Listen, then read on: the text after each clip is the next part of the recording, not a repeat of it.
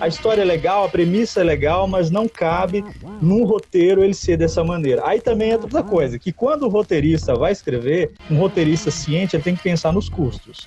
Tá, estamos no Brasil, menos explosão possível, tá bom?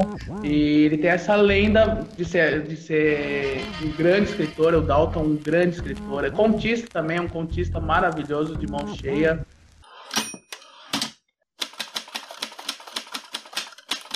Por que escrever? Essa pergunta perdurou por muito tempo nos escombros da minha mente, até que finalmente entendi. Escrever é uma missão. Missão de motivar, de questionar e, sim, de entreter. Dependendo do formato, pode levar anos produzindo uma obra, sem expectativas de ganhos ou condições de trabalho. O incrível Cristóvão Teza questiona em seu livro de ensaio Literatura à Margem a seguinte questão: Um escritor não é procurado em rodapés de jornais. Ninguém o chama para exercer o seu ofício. Embora você não leia por aí, procura-se um escritor, aqui estamos. Os questionadores, os inconformados que, através das palavras, tentam mudar o mundo de alguma maneira e buscam deixar suas pegadas sobre a terra. Se um dia pensar em seguir essa carreira tão difícil e, ao mesmo tempo, tão glamourizada, saiba que poderá viver momentos de extrema solidão com a folha em branco, mas, por outro lado, terá o poder de ser outra pessoa através das várias personalidades dos seus personagens e, o principal, será capaz de emocionar outro ser humano e talvez até mudar seu modo de ver o mundo. Agora, se mesmo sabendo de todos os prós e contras, você decidiu seguir esse lindo percurso e se denominar escritor, Seja bem-vindo. E um alerta: nunca se esqueça do porquê escreve. Essa é a chave para continuar o ofício sem se perder na estrada da frustração. Evite o emprego da culpa. Não entre no ciclo vicioso de procurar desculpas pelo seu não sucesso imediato como autor. Não ouse ficar repetindo que a culpa é do mercado, do preço do livro, do percentual de ganhos de direitos autorais, da falta de leitores. Afinal, Ninguém nos chamou para a festa. Chutamos a porta e entramos sem ser convidados. Faça o seu melhor sempre escrevendo sua verdade e construa sua base de leitores. Eles são peças fundamentais para sua carreira florescer nesse deserto literário árido e pungente. Olá, me chamo Raik Tavares, sou escritor, roteirista e comunicador. Tô falando aqui de Minas Gerais. E atrasadinho, bem atrasadinho, mas feliz dia do escritor. Esse texto que você acabou de ouvir é um texto que eu escrevi no dia 25, postei nas minhas redes sociais e fala um pouquinho dessa nossa vida, né? Nossa vida, nossa escolha de vida, que é um ofício tão bonito, mas tão difícil ao mesmo tempo e tão dolorido, como vários outros ofícios. Não é fácil, até por causa do mercado, como as coisas são no Brasil, mas não é impossível. Não é impossível chegar onde você deseja. Eu acredito muito nisso. Por isso estou aqui para te motivar sempre e te levantar quando precisar. Por isso que esse podcast existe, por isso que o Live com o Autor existe, é para gente te motivar de alguma maneira, para você se sentir abraçado e acolhido. E é uma forma de me motivar e motivar outras pessoas. Então, vamos lá para mais um episódio. Nessa edição eu converso com o Jorge, um cara incrível. A gente bateu um papo muito legal sobre literatura e cinema.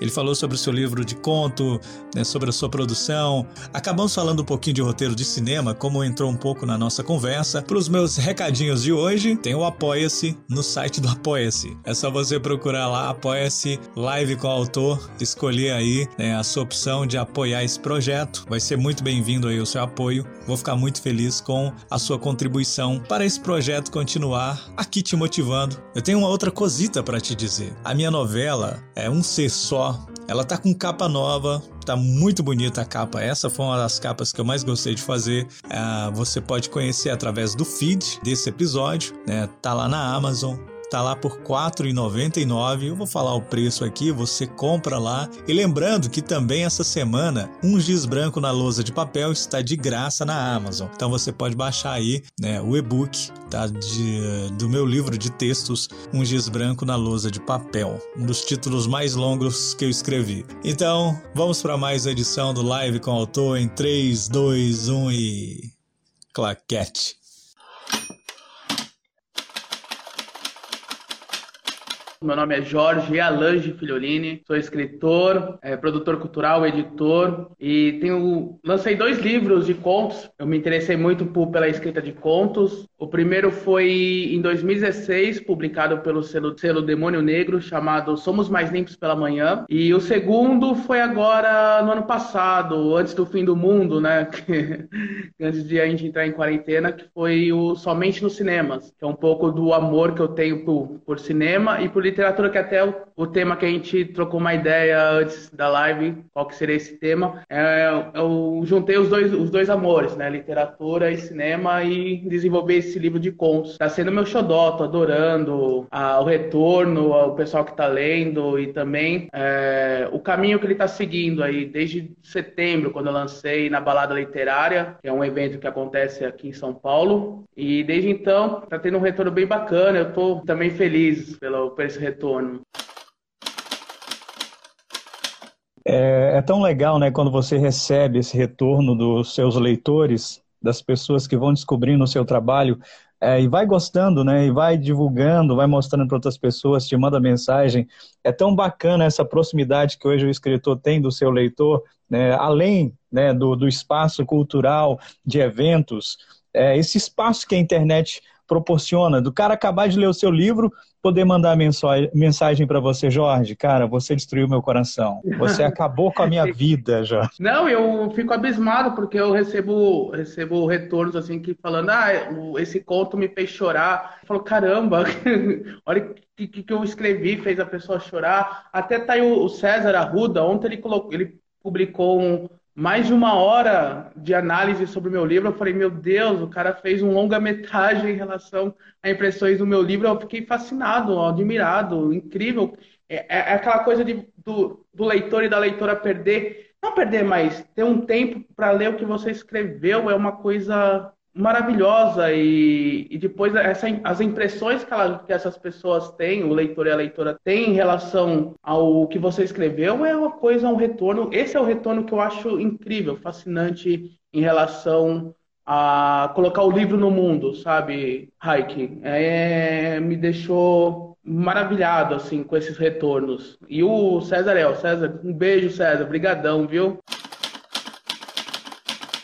Conta para mim como é que foi esse processo uh, de você uh, começar a escrever o conto, porque muitas pessoas acham que o conto ele é uma coisa muito simples e ele não é tão simples de se escrever. Você precisa ser, é, você precisa lapidar muito. O conto ele precisa ser ágil, ele precisa ser uma coisa que já chega chegando. Não é aquela prosa que você pode dar detalhes profundos. Então, como é que você chegou nessa conclusão de, ah, eu vou lançar primeiro conto, em vez de ser uma prosa é, extensa? Primeiro, primeiro que eu sou uma pessoa ansiosa. Eu não consigo conviver com meu personagem há muito tempo. Eu quero já desfazer desse personagem, já quero fazer, desfazer dessa história e entrar em outra. É, eu brinco que eu, que eu sou bem ansioso em relação a isso, né? O conto é como o Cortázar sempre falou, que é o conto é você vence por, é, por nocaute e o, e o romance é por pontos, né? E também tem a questão da fotografia, que a fotografia você tem aquela imagem e o, com o conto você desenvolve aquela imagem. Você não sabe o que está do lado e nem o que, o que vem depois. Então você pode começar no meio de uma confusão e começar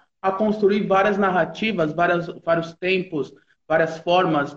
Então você pega o personagem, pode, pode levar ele para o mais absurdo do, da sua da consciência, do, do fluxo de consciência, ou também do daquele dia como você quer lapidar. Então, para mim, o conto é, é, meio que um desafio, porque você precisa também, eu, pelo menos, eu sou bem conciso em relação a algumas narrativas. Então, o que eu posso colocar em uma frase, eu coloco. Eu não, não, não faço um parágrafo para colocar. Então, eu vou. Essa, esse é meu trabalho de lapidar essa, essa construção da narrativa faça com que tenha uma interpretação maior com pouco espaço de tempo e pouco espaço de leitura. Então, para mim, esse é o desafio. E o conto, cara, para mim foi é o que eu tive um dos primeiros prazeres em ler foram os contos, é, desde Rubem, desde a Clarice, desde o Rubem Fonseca que faleceu recentemente, é, passando por estrangeiros também, o Salinger tem uma, uns livros de contos maravilhosos. Desde também do João, João Mello, João de Mello, que é um escritor angolano, ele faz uns contos maravilhosos também. Então eu, eu, eu, eu falei, eu, e do Cortázar também, que eu tinha citado o Cortázar, também é outro contista de mão cheia. Então eu vou pegando desde o começo como eles, essas pessoas construíram em poucas páginas um, uma história que abre várias interpretações e é mais um desafio. E também, junto com isso, essa minha preguiça literária de escrever muito um, um, livro muito grande, assim, sabe? Então eu já quero terminar logo, às vezes, então é o que, o que me fez gostar mais do, dos contos. Só uma coisa que você, você tinha falado sobre a questão da internet, desculpa só desviar um rapidinho, é interessante também com a questão do, do advento da internet, do, dessas lives, também dessa, desse contato com o escritor, é também a questão da venda dos livros, que vai além das livrarias, além do, do portal. Então você tem esse contato direto com o escritor também que está vendendo o seu livro. conheço muita gente que está vendendo o seu livro. É, então é mais um contato mais próximo com o leitor e escritor, o leitor e a escritora. Então eu acho relevante pra caramba uh, essa sensação. Eu mesmo já, eu mesmo vendia meus livros. Eu dei uma parada porque eu não, não consigo ir até o correio. Eu tenho, tô com puta medo assim de de sair à rua, sabe, nesse momento. Então, acho relevante isso também, de, desse contato direto com o autor e o leitor. Eu acho fundamental e prazeroso. Isso, isso vem muito do cenário independente, né, que deu esse boom, né, graças a, a esse movimento da internet. Você vê várias pequenas editoras, é, autores, né, ganhando prêmio, como em 2018 a gente teve lá o nosso querido Mailson, né, que ganhou o prêmio Jabuti, com um prêmio, é, ganhou o, o prêmio literário, um dos maiores prêmios literários do Brasil, com um livro feito, uhum. vamos dizer, de forma caseira, né? Assim, bem, bem cru mesmo, mas com a verdade incrível, cara. É, e assim, e, e, vendo pessoas é, vendendo o seu livro, ganhando prêmios, né, partindo até de pequenas editoras, né? Ou de não editoras, isso fortalece muita gente, né? De sair e falar e dar a cara a tapa, não, esse aqui é o meu livro, eu sou o autor tal. E também se assumir, eu falo muito aqui sobre a questão de você se assumir como escritor, né? De você dar a cara a tapa e falar: não, cara, eu sou escritor, vender o meu livro não tem problema, ganhar os meus royalties não tem problema, ganhar os meus direitos autorais não tem problema, é bonito, é honesto, entendeu? É o meu trabalho, é uma arte que eu estou vendendo. Eu, eu mesmo, se eu pudesse não vender, eu não vendia. Mas para sobreviver, a gente precisa vender a arte.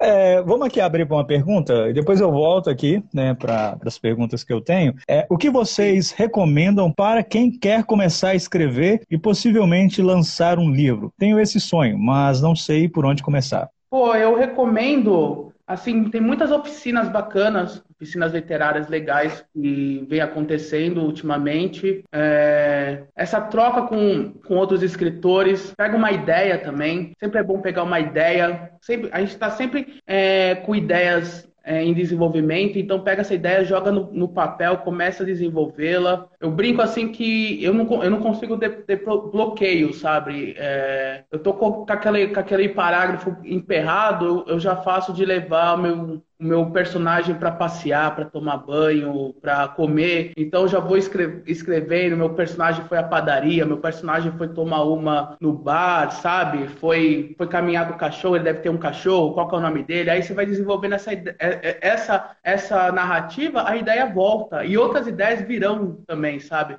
Eu acho que é bom você analisar assim, o que está ao seu redor. Mesmo que você esteja em isolamento, qual, o que, que você está vendo? Tem um quadro? O, qual que é, qual, o que está na dispensa da sua casa? Faz uma lista de compras, faz uma lista de, de coisas que você quer fazer depois da pandemia, faz um diário, constrói essas formas literárias. assim. Eu acho bacana você começar com isso. Aí você vai encontrar seu personagem, você vai encontrar ideias, você vai encontrar um fluxo, um caminho ou vários caminhos para você construir construir essa narrativa. Para mim é essencial você ter uma ideia e colocar essa ideia no papel e começando a moldar de várias formas assim. Escrever é solitário até, mas a literatura também é solidária. Então você tendo essa essa troca com seu com o oficineiro, com o autor, em relação a como você escrever, desenvolver, é muito boa. Tem a oficina da Cidinha da Silva, do Marcelino Freire, Paulo Scott, tem do Nelson, Nelson, Nelson de Oliveira.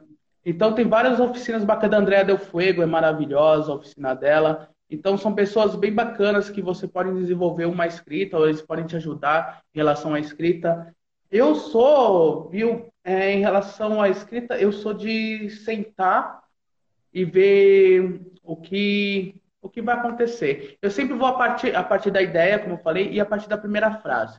Eu adoro escrever uma primeira frase assim que, que já deixa impactado, assim, sabe? Então eu vou da primeira frase e de uma ideia. Eu coloco uma frase e começo a desenvolver. Eu muito nesses dois livros eu muito me isolei, pode até ser irônico, para escrevê-lo. Eu fiquei fora de São Paulo para escrever, fiquei, fiquei meio isolado de internet, tudo para escrever. Então, eu sento um mês e falo, vou trabalhar no livro. Aí eu escrevo numa sentada só, assim, um mês. Pego um mês para ler, para escrever e escrevo.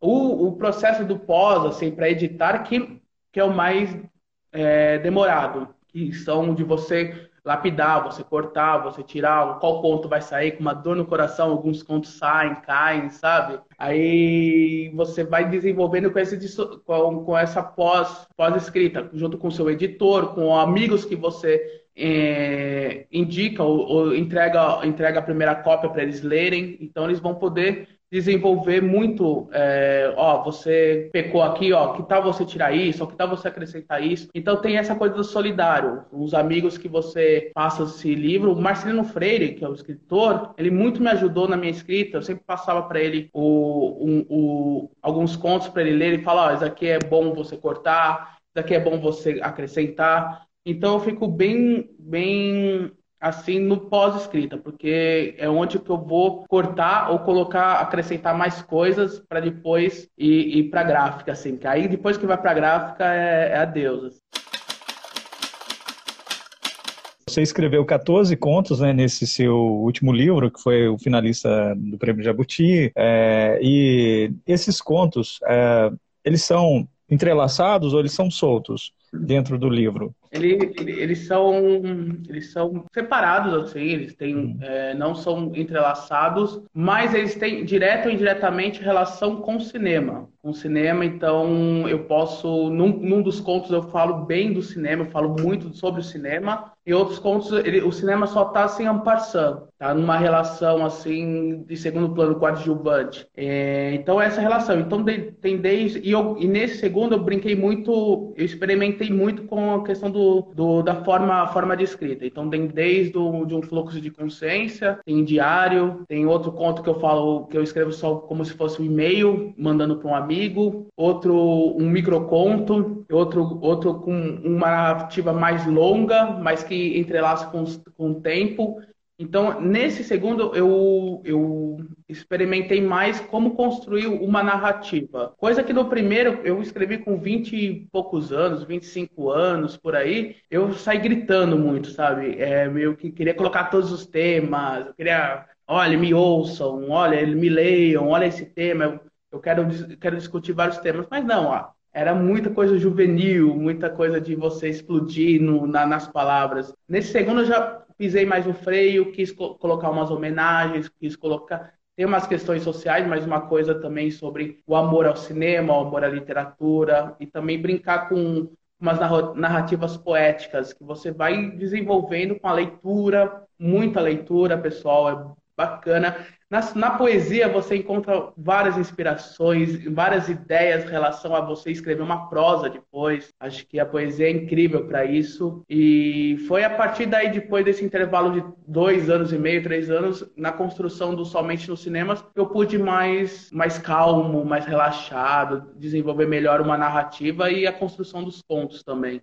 Ótimo, é igual você falou, você cita vários nomes né, dentro do, do seu texto no livro, de personalidades, é, isso é bem interessante. Né, e com essa, essa, essa questão dessa história do, do e-mail, né, é diferente, né? Você escrever um conto onde o cara está simplesmente ali é, é escrevendo um e-mail, aí depois o, o, o, leitor percebe que é um e-mail, isso, isso é legal, né? Isso, isso, isso dá um tchan diferente. E você tem essa possibilidade no conto, né? Dificilmente você vai conseguir fazer isso num romance, numa prosa grande, né? Porque essa prosa ela pede outras camadas, ela pede mais coisas. A facilidade do conto é isso, né? E esse conto é interessante porque é uma coisa É, algo que eu peguei muito de, de temas de tempo foi em relação à virada do século, né? Que é começo dos anos 2000, o começo do século. Então, aquele começo do século que estava engatinhando a questão do e-mail, de você mandar e-mail, de você trocar mensagens, uma lan house, quem não se lembra de na lan house horas e horas, no Orkut, não sei se alguém lembra do Orkut, mas ficava lá no Orkut, e trocando e-mails, e vendo vídeos, ou jogando, e é um pouco, esse conto é um pouco isso, de dois amigos que trocam e-mails numa época que estava ainda engatinhando essa relação virtual entre amizades. E eu brinco com isso, eu gosto de brincar de, dessa memória. Ele fala, ah, ainda, ainda estou engatinhando nessa coisa de e-mail, ele brinca com outro amigo, tô aqui na Lan House, o tempo tá acabando, depois a gente conversa mais, sabe? Então eu, eu gosto de brincar. E nesse, nesse meio termo eu coloco muita coisa narrativa em relação ao cinema, que os dois gostavam de ir no cinema, os dois tinham uma relação bacana em, em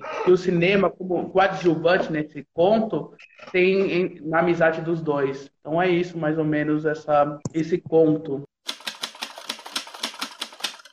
É, nessa questão do tema, né, igual você falou do, do, livro anterior, né, que são vários contos e tal, e esse, e, e, esse livro ele tem um tema central. Até numa das primeiras lives que eu fiz esse projeto, é, desse ano, na verdade, primeira live, eu fiz com a Vanessa, a gente estava falando sobre isso. Sobre a questão é, do autor, ele pega um conjunto de contos e joga no ar dentro de um livro, e às vezes não tem uma, não tem, não, não tá discutindo algo, não está passando algo, é simplesmente várias histórias jogadas ali. E, e essa questão de escrever sobre um tema, né? Você, você atribui isso às oficinas a, que você fez, aos projetos, é, ao estudo que você, que você causou, até para ver a questão de participar de, participar de prêmios Sim. literários. Né? Que a questão, quando você tem um tema, facilita muito mais para você colocar um, um livro num, num, prêmio literário, né? Tá dizendo uhum. algo, tá discutindo algo, vamos dizer, dentro daquele tema.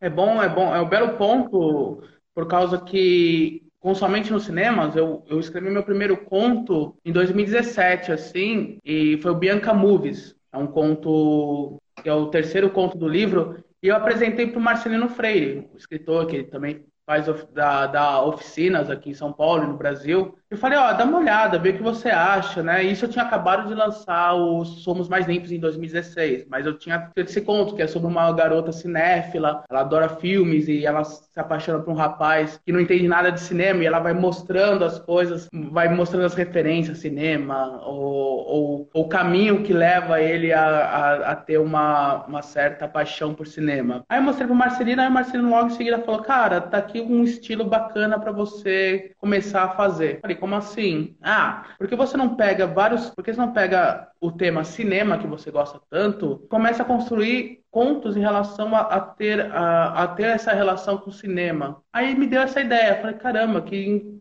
que demais escrever contos que tenham cinema envolvido, mesmo que seja é, brevemente, ou, ou ele como principal. E foi assim, foi desenvolvendo vários pontos em relação ao cinema. Aí que vem um, um olhar e uma dica de um, de um escritor que já tem estrada, que já está já conhece o que, o que, qual que é aquela pegada do, do escritor em relação a algum tema, alguma, alguma, algum estilo literário, sabe? Aí foi a partir dessa, dessa dica do Marcelino que eu comecei a desenvolver o, Somente nos Cinemas. E foi, cara, foi gostoso pra caramba, porque eh, eu falo que esse segundo livro foi, foi muito bom ter escrito, porque coisas que ficavam na minha cabeça, porque eu gostava de fazer jogos da minha cabeça em relação ao cinema. Ah, eu ficava me perguntando, fazendo, é, fazendo é, brincadeiras em relação à minha cabeça, quiz na minha cabeça. Falei, cara, eu vou passar para o papel e vai ficar mais divertido ainda. É, falar sobre cinema, discutir sobre cinema,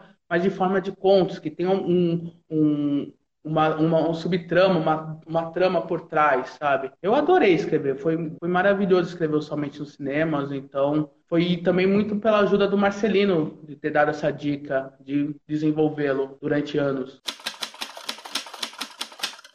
Posso perguntar também? Pode, pode, pode, pode, pode, pode sim, pode sim, pode sim.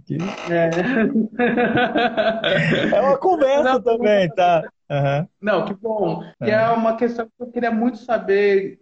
Que tem um conto que eu falo muito sobre isso, mas eu, eu tenho conhecimento quase zero. Sobre uhum. roteiro, cara. Eu acho roteiro, uhum. eu acho uma coisa fenomenal, assim, escrever roteiro, uhum. assim, deve ser coisa. Porque você, você pega todos os detalhes, coloca, tem sim, uma coisa sim, técnica. sim, sim. Queria saber o... um pouco mais sobre o roteiro, assim. O, o roteiro, ele é uma coisa bem crua, né? Tipo assim, igual, por exemplo, no roteiro você não vai colocar sentimentos, né? Você sempre está no presente, né? E você tem que sempre, a sua escrita, ela tem que ser uma, uma escrita visual, né? E o que manda um roteiro ficar fenomenal não é só as descrições, é como o personagem está agindo. O personagem está levando a história o tempo inteiro. O roteiro ele é levado por um personagem. Então, assim, você, igual, recentemente eu tive uma conversa com um amigo e ele me contou uma história. Esse amigo está até aqui na live. Ele me contou uma história e eu falei, cara, e tem histórias que eu defino que dá um, um roteiro de um livro, né, um romance, né, ou um roteiro é que eu escrevo os meus livros em forma de roteiro, né, antes e tal, é, com escaleta e tudo mais. Aí eu falei, cara, não, não tem como. Isso aqui dá um filme de drama com suspense, que é o que eu gosto de escrever. E aí a gente Sim. começou a conversar, eu, eu coloquei no, no, no celular para gravar, falei, repita a história, por favor. E é uma história real. E aí ele foi falando, eu fui, o que, que você acha da personagem? É, ela ser, ela ter um envolvimento, o pai da, da personagem ser assim? E ali naquela conversa, eu já estava pensando em todo o esboço, né? De como eu ia. E eu via a, a, a personagem na, no primeiro take, que seria no, no, no apartamento ela junto com um mestre de obras, entendeu? E ali ia acontecer uhum. algo que já ia dar o gancho inicial da história, que ia ter todo o desenvolvimento da história. A partir da nossa conversa, uma coisa bem visual na, na minha própria mente. Então, na hora de escrever, eu já ia sentar, porque você tem que planejar o argumento, a sinopse, né? Você tem que fazer um planejamento dos personagens bem definidos mesmo, para você entender o funcionamento da sua história. Então, assim, a, a diferença da, do, do, do, do roteiro para a literatura é que o roteiro ele tira tudo que há de romântico né? Você precisa de um planejamento inicial, sabe, excepcional. Porque se você não conhecer profundamente o que o seu personagem quer, o seu roteiro está fracassado. E tem uma regra muito essencial que é o long line. Se você conseguir resumir a sua história em duas linhas, seu roteiro está fechado. Então aí começa por aí. Faz o long line, começa a sinopse e manda ver. Aí começa a buscar as informações, pesquisa e o roteiro ele segue um padrão, né, americano. Ele tem um padrão americano para você seguir. Então é, já Sim. formar então, tem programas que facilitam a sua vida, em vez de você ficar lá no Word. É, eu, recentemente eu vi uma história da, da moça que escreveu, a Carolina alguma coisa, não me lembro sobre o nome dela. Ela escreveu Os Dois Filhos de Francisco. Ela escreveu ah. ele, o roteiro daquele filme, que teve mais de 2 milhões de, de, de, de pessoas assistindo, bilheteria. de bilheteria, né? Teve mais de 2 milhões de bilheteria. Foi um dos filmes mais vistos no Brasil. Ela escreveu ele, é o roteiro, sem usar um programa, cara. Entendeu? Numa entrevista que eu tava vendo, eu falei, porra, cara. Porque também isso foi em 2000 e lá vai cacetados. Ela tava começando a produtora dela. E outra coisa, ela não sabia fazer, é, ela não sabia a, aquela coisa, que ela não tinha estudado roteiro com profundidade. Ela estava começando. Tipo, o, o roteiro aqui no Brasil hoje, os caras já estão já pegando pesado. Você vê grandes produções brasileiras. Recentemente, eu estou amando a produção de filme brasileiro, é, tanto de suspense, drama, é, terror. Tem muita gente fazendo coisa legal. É, é Para recomendar, até aproveitando aqui, depois é, ouve, cara, o podcast é, do, daquela, daquela produtora de filmes, a H2. Não, a, a eu acho H, do Fernando, Fernando Meirelles, H2, isso, né? É, é, isso, isso, isso. É, eles têm um podcast muito legal, né? Então tem uma uhum. série lá sobre pandemia, aí você vai entender, assim, muita coisa. Recentemente eu estava vendo... Ah, o, Pode o, falar. o Bobson falou, a Codson, Codson eu conheço, a Carolina Codson é muito boa mesmo. Sim, sim, sim. Então, assim, é, é, é para resumir é isso, entendeu? Tem muita coisa. O roteiro você precisa estudar muito para entender. Tem vários cursinhos sim. hoje na internet é, você não precisa fazer uma faculdade de cinema para ser um roteirista. É. Nem para ser um diretor você precisa. Ah, aqui, ó. Ó, dois filmes O2. que chamam. Ó, dois é, filmes. É, Perdão, dois, gente, é o dois filmes. Acompanha depois o podcast deles lá, tem muita informação legal. Tá? Bacana. Aliás, aliás, o podcast tem muitos, muitos podcasts de cinema muito bons também. Sim, sim, sim, sim. Tem o Cinema na Varanda, que é muito bom, o Cinemático. Sim. Tem um, plano geral, que é com a Flávia Guerra, uma crítica. Ela é uma crítica de cinema muito boa, sabe? Uhum. E sobre roteiro, cara, eu acho fascinante, porque eu pego alguns que estão liberados, eu fico lendo, eu adoro uhum. diálogo, assim, diálogos de cinema e transforma cada vez mais também as ideias para você desenvolver um diálogo no seu livro, no sim, seu, sim, seu sim, conto, no seu romance. E isso também pega muito da questão que eu adoro ler também é peça teatral. Adoro. Harold Pinter, Arthur Miller, o Trace Letts, que fez o Killer Joe, que eu acho foda aquele, aquela peça teatral. Então acho que o teatro também é, pega muito nessa coisa técnica e, e brilhante. Desde o do Plínio Marcos também fazia maravilhosamente. A Carolina Maria de Jesus também escreveu peças teatrais, eu acho incrível também no, o teatro, como desenvolver também uma trama, um, cenário também e também os diálogos, porque diálogo da, de teatro e de roteiro são incríveis os diálogos. A questão, por exemplo, diálogo, né? É, Para falar de diálogo aqui rapidinho, que, é uma, que é o que leva né, esses textos, né? É, uhum. O diálogo, cara, você é observar pessoas na rua, né?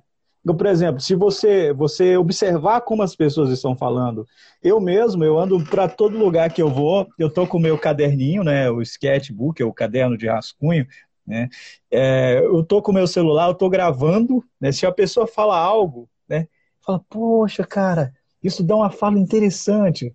Eu estava recentemente mesmo, o Michael que está aqui, que está assistindo a nossa live, ele tem um café com bistrô, é, livraria também aqui em Paracatu, cidade onde eu moro, em Minas Gerais. Né?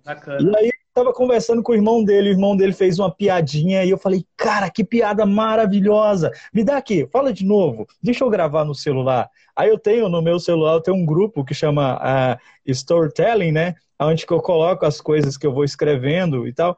Eu joguei lá no grupo, né? Tá aqui guardada a piadinha, eu vou eu vou usar ela depois de né, alguma coisa que eu vou escrever ali, eu vou usar ela. Então, assim, para a gente criar, a gente precisa estar tá o tempo todo anotando, observando. O escritor, eu digo que quando eu chego num lugar, eu observo as pessoas de uma forma que poucas pessoas observam. Eu, por exemplo, enquanto você falava, eu estava analisando o seu cenário, sabe? Mas eu não estava tentando deixar você é, é perceber que eu estava analisando o seu cenário. Porque o seu cenário, ele vai fazer é, diferença depois na hora que eu for escrever, se eu for fazer uma descrição de algum lugar. Né? Então, assim, quanto mais lugares você vê e olha sempre com aquele olhar observador, né, você, você vai ter uma descrição melhor, você vai poder é, desenvolver melhor as suas histórias, seja ela dentro do roteiro, da prosa né, literária. Exato. Então, assim, Exato. o escritor precisa ser observador, ele precisa contar o que está ao seu redor, olhar, né, e ter um olhar bem clínico mesmo, sabe, severo. Tem um cara, um autor que eles chamam ele de Vampiro de Curitiba. Qual o nome dele? Dalton Esse cara. Dalton Trevisan. Ninguém conhece o filho da mãe do cara. A grande maioria das pessoas não conhece, não sabe quem é o cara. Ele é um escritor observador, cara. Ele está o tempo inteiro nos lugares, entendeu? Ele está andando pela cidade. Eu vejo, eu leio várias coisas sobre ele. E aí ah, eu fico observando assim, como que deve ser, né? Eu queria ser a sombra desse cara, sabe? Ver o que ele está vendo, sem ele saber que eu estou ali, entende? ele está o tempo inteiro e ele é invisível, né? Para a grande maioria das pessoas. É, igual vi várias matérias sobre ele, que poucas pessoas sabiam que lá em Curitiba, numa esquina, tinha um escritor best-seller conhecido mundialmente, entende, cara? Eu fui, eu fui, eu fui até essa esquina. Você foi até essa esquina? Achou eu, eu, fiquei, eu, fiquei, eu, então, fiquei algumas horas esperando, saia da alta, saia, eu quero te ver, sabe? Porque ele, ele, ele tem esse, esse símbolo mesmo, uma lenda, porque ele tem mais de 90 anos e ele tem essa lenda de ser, de ser um grande escritor, o Dalton, um grande escritor. É contista também, é um contista maravilhoso, de mão cheia. E é o que você falou mesmo, do, de observar. E a, a, questão de observar ao seu redor, é como eu tinha falado, de você não só ver o que está na parede ou o que está tá na sala, mas é, qual o pano que está sendo usado, ou, ou, o, que, o que tem na sua dispensa. Que eu falo da lista, faça uma lista de compras, faz uma lista de, do, do, do seu banheiro, quantos, quantos cremes de dentais tem, como que é esse personagem, porque você pode moldar o, o, a característica do seu personagem, o caráter, essa, o pensamento do seu personagem, sabe? E eu acho isso muito bom em observar. Tem até uma coisa interessante, que tem um dos contos meus que chama Fuligens, que está no, somente nos cinemas, que ele começa falando que, que o narrador fala que bom, é, seria legal se todos os ricos morressem, né? Alguma coisa assim. Aí ele fala do helicóptero, eles ficam andando de helicóptero enquanto aqui a gente está no chão. E foi uma frase, e foi um, um, relato de um, de um morador de rua. Quando eu estava indo para o mercado, ele, ele, me trombou falando, a gente estava vendo assim um helicóptero passando juntos. Ele falou: Ah, essas merdas deviam cair, todo rico devia morrer. Eu pronto, tava aí o começo de um conto, sabe?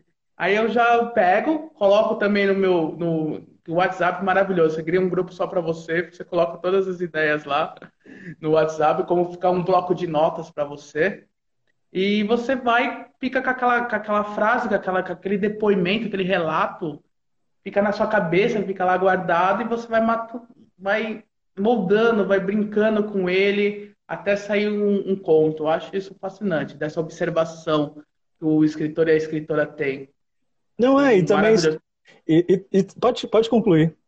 Não, e a forma, só depois, só concluindo, e a forma você vai criar na hora ou depois. Se vai ser em primeira pessoa, vai ser em segunda pessoa, se vai ser em forma de diário, ou se vai ser curto ou longo. Então você vai criando depois. O importante é a ideia, sempre a ideia fixar na sua cabeça e você desenvolvê-la. Mas sim, eu, aí, sim, sim, sim. Eu, eu tenho um amigo, Daniel Barros, que eu quero frisar novamente, Daniel, eu te odeio pelo final do Mar de Pedras, tá?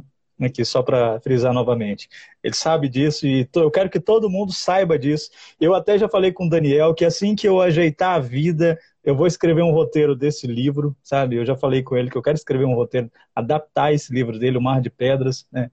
E de algum jeito, é, esse um dia é, sai um filme do Mar de Pedras ou alguma coisa. Com um final diferente, Daniel, tá bom?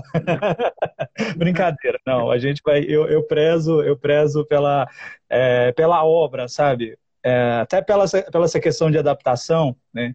Quando é, o autor escreve... você pode até mudar. A adaptação você pode, você tem essa questão de mudar, Sim. você pode mudar, mas fica a seu critério. Fica, fica ao, ao, critério do roteirista. Mas eu acho tão legal quando o roteirista. Tipo assim, quando a história também tem uma coisa. Muitas vezes, numa adaptação é, de um livro para um roteiro, já fala-se, né? Adaptação. Né? Então não quer dizer que vai ser 100% é, é, é, é, seguindo ali. Mas, dependendo do escritor, dependendo do escritor, o livro vai ficar bem, bem, bem fiel a, a, porque também depende muito do escritor como que vai ser abordado também na tela, de qual forma vai ser, porque às vezes tem assim, ah, o, o no filme ele é contado, no livro ele é contado no ponto de vista de uma pessoa, né?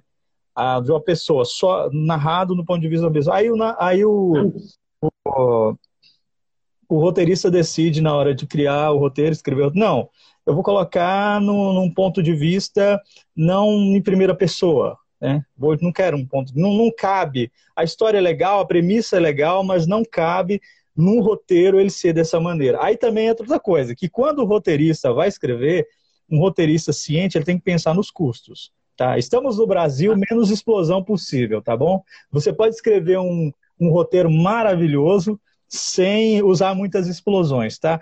Ainda mais agora, em tempo de pandemia, orçamento pequeno, meu amigo, é o que as produtoras querem, entendeu? O, o Marçal Aquino, o escritor e roteirista Marçal Aquino, uhum. ele sempre fala que, que não sobem créditos finais, sobem débitos no, no, no final do filme, sabe? Ele tem que pagar muita gente, o produtor tem que pagar muita gente. E é, em relação a esse do roteiro, também tem no meu conto Terra Incógnita, que é, um, que é a história de um roteirista bloqueado. Ele fala que, a, que a produtora, no roteiro ele coloca um búfalo e a produtora fala, mas sabe quanto que é um aluguel de um búfalo, a diária de um búfalo? Troca por uma mula, sabe? Ou eu quero fazer, eu quero fazer, eu quero fazer lá na, eu quero fazer uma filmagem lá nas dunas, nas dunas de, de, Natal, sabe? Não, mas faz aqui em Ubatuba, sabe? A gente, a gente cria. Porque realmente o, a, a, caneta vermelha é o que mais tem, né? No, na questão do, da produtora, dos produtores, né? Com certeza. É, falando nessa questão de adaptação, linguagem, é, vai sair, né? Era para ter saído recentemente agora, a menina que matou é, seus pais. Eu, eu não lembro o nome das coisas, gente. Eu tenho que anotar. É, que até o roteiro é do Rafael Montes e de uma outra roteirista, que também fugiu o nome, me perdoem, viu, pessoal? É, mas tem internet para isso, procura aí na internet. É, eu estava vendo, né, até no podcast da, da, da, produtora lá, da O2, é, uhum. eles falando, o produtor, né, da, falando desse filme, que ele é dois filmes, né? Ele é um filme contado no ponto de vista dela e no ponto de vista dele. Quando o roteiro chegou para eles, ele viu que não dava para contar uma história do jeito que eles queriam, porque tipo, eles ficariam defendendo um lado. E eles não queriam isso. Então, tipo, eles teve um orçamento maior, eles gastaram, gastaram mais, um risco maior, mas só que ficou algo diferente, né? E eles gravaram, ouvi também algumas entrevistas que eles gravavam uma cena do filme é, do filme principal, né? O primeiro filme, e depois gravava do segundo filme. Entende, cara? Então, assim, um trabalho incrível. E você vê, é, e, e, eu falo assim, vamos dizer assim, não é, é uma produção bacana, não vamos falar, não saiu tão cara, tipo, com várias explosões, né, e, e débitos nos créditos lá, muitos débitos, né, porque eles usaram inteligência, questão da linguagem, estão usando os mesmos cenários, entende? Também tem essa questão. Claro, claro. E é o que você falou, o que vai ser depois. Às vezes eu pego alguns, alguns podcasts, algumas análises de de pessoas que estão perto, perto dessas produtoras, dessas indústrias cinematográficas, e o relato do que vai ser depois da, do, da pandemia, do isolamento, estão querendo, os Estados Unidos está querendo abrir agora de, em julho os cinemas. Eu acho impossível abrir em julho, porque parece que a grande produção ia ser o Tenet, do Nolan, né? É, e a estreia dia 17 de julho. Eu acho impossível que o cinema americano vai abrir, vai abrir agora em julho e você tem a questão da, distribui da distribuição, a questão do. E depois dessa pandemia vai ter uma crise econômica imensa. Quem vai sair de casa? Tem a questão da insegurança também. Quem vai querer enfrentar um cinema, uma fila ou uma caixa como uma caixa fechada com ar condicionado como um cinema, sabe, para assistir um filme. É, o preço do ingresso, quem vai ter um dinheiro para pagar para assistir o filme. Então vai acumulando tudo isso em relação a, a você colocar no papel os gastos que vão ser daqui para frente, em relação a, ao que, que a produtora vai gastar, o que, que a distribuidora, o exibidor, qual, qual, é, qual filme o exibidor vai colocar é, em, em primeiro plano. Será que vai lançar mais do que um blockbuster por semana? Porque está tudo, tá tudo acumulando, né? A, a fila está imensa de, de estreias agora, depois da, depois que a gente sair do isolamento. Então tem tudo isso que, que lá na frente, e nessas, nessas questões do podcast e, no, e nessas análises que eu venho acompanhando, me faz pensar um pouco sobre o, a, a questão do cinema daqui para frente. Tem aquela questão também de se o streaming vai tomar mesmo conta, porque você prefere assistir, agora que você está isolado, você vai assistir na sua casa. Tem a questão do medo também, então acho que é uma coisa de se pensar, porque o cinema abrange tudo isso, sabe? É, desde o roteiro até mesmo a, a chegar a chegar até o, o espectador. Então é a, de se pensar nesses gastos também. Com certeza. Mas... Já tentei escrever um texto e falar sobre um gigante. Aí ficava imaginando o gigante ao lado de prédios reais para ter uma noção de proporção. Vocês fazem isso? Imagina personagem aqui na vida real? Você imagina o personagem na vida real? Sim, eu, eu, é, eu, eu, eu imagino muito, mas eu gosto de colocar esse personagem no mais absurdo possível, porque é o, é o, que a literatura, é o que a arte pode proporcionar, é você ir para o insólito, é você ir para um, um fantástico ou um absurdo que você possa levar, entrar na mente dele, eu gosto de colocar essas coisas reais, vamos dizer assim, é, ficcioná-las, mas também desenvolvê-las num, num, sentido bem absurdo para tocar, tocar na reflexão desse leitor e dessa leitora. Tanto que nós estamos, a literatura está bem assim, é, pau a pau com, com a realidade, porque tem tanta coisa que está acontecendo que você fala, nossa, se eu escrevesse isso, não ia, iam falar, ah, qual é, você está você tá exagerando. Mas é isso, o exagero que a literatura possa proporcionar me faz refletir aquela realidade em que eu presenciei, sabe? Ah, tem uma coisa assim que eu estava até pensando, eu sou de São Carlos. É, e São Carlos, que é a terra, terra, terra de vários Golias, lembra do Golias da, da Praça Nossa? Tem, tem várias coisas marcantes lá em São Carlos. E a terra da Sarah Winter, sabe a Sarah Winter, que atualmente é do, que ela tá dos, dos 300 do Bolsonaro, sabe? É uma. É, a gente pode chamar dos 20? é, dos 20, né? Eles falam 300. É. E, e eu pensei assim, num, num, num, numa uma realidade fantástica, assim, de narrar alguma coisa em relação a ela e os 300. Aí um, um traía o outro, aí se matava. Então é essa coisa de absurdo, meio que envolve, envolve um pouco de Kill Bill, quando ela tava quando a, a noiva estava brigando com os 88 loucos lá, com a gangue da Lucilio. Então, um pouco de carnificina. Então, você envolve isso na sua ficção. Você traz a realidade, mas você pode brincá-la, brincar com ela, de trazer ela para o exagero, para o absurdo, ou transformá-la ela num, num insólito. Então, eu gosto de fazer isso, com, pegar essa realidade e, e transformá-la num, num ato literário e possa refleti-la depois. Ótimo, eu já ia aqui, para a gente finalizar, ia pedir recomendação aqui de você, né? Como sempre no final, eu peço o pessoal recomendar um filme, um livro, uma Sim. série, né, um site, pode ser brincadeira, eu ia falar bobagem, não vou falar, ah, vou falar, um site adulto, ou qualquer coisa do tipo, entendeu? Algum lugar para comprar uma boa erva, é zoeira, brincadeira. Tá?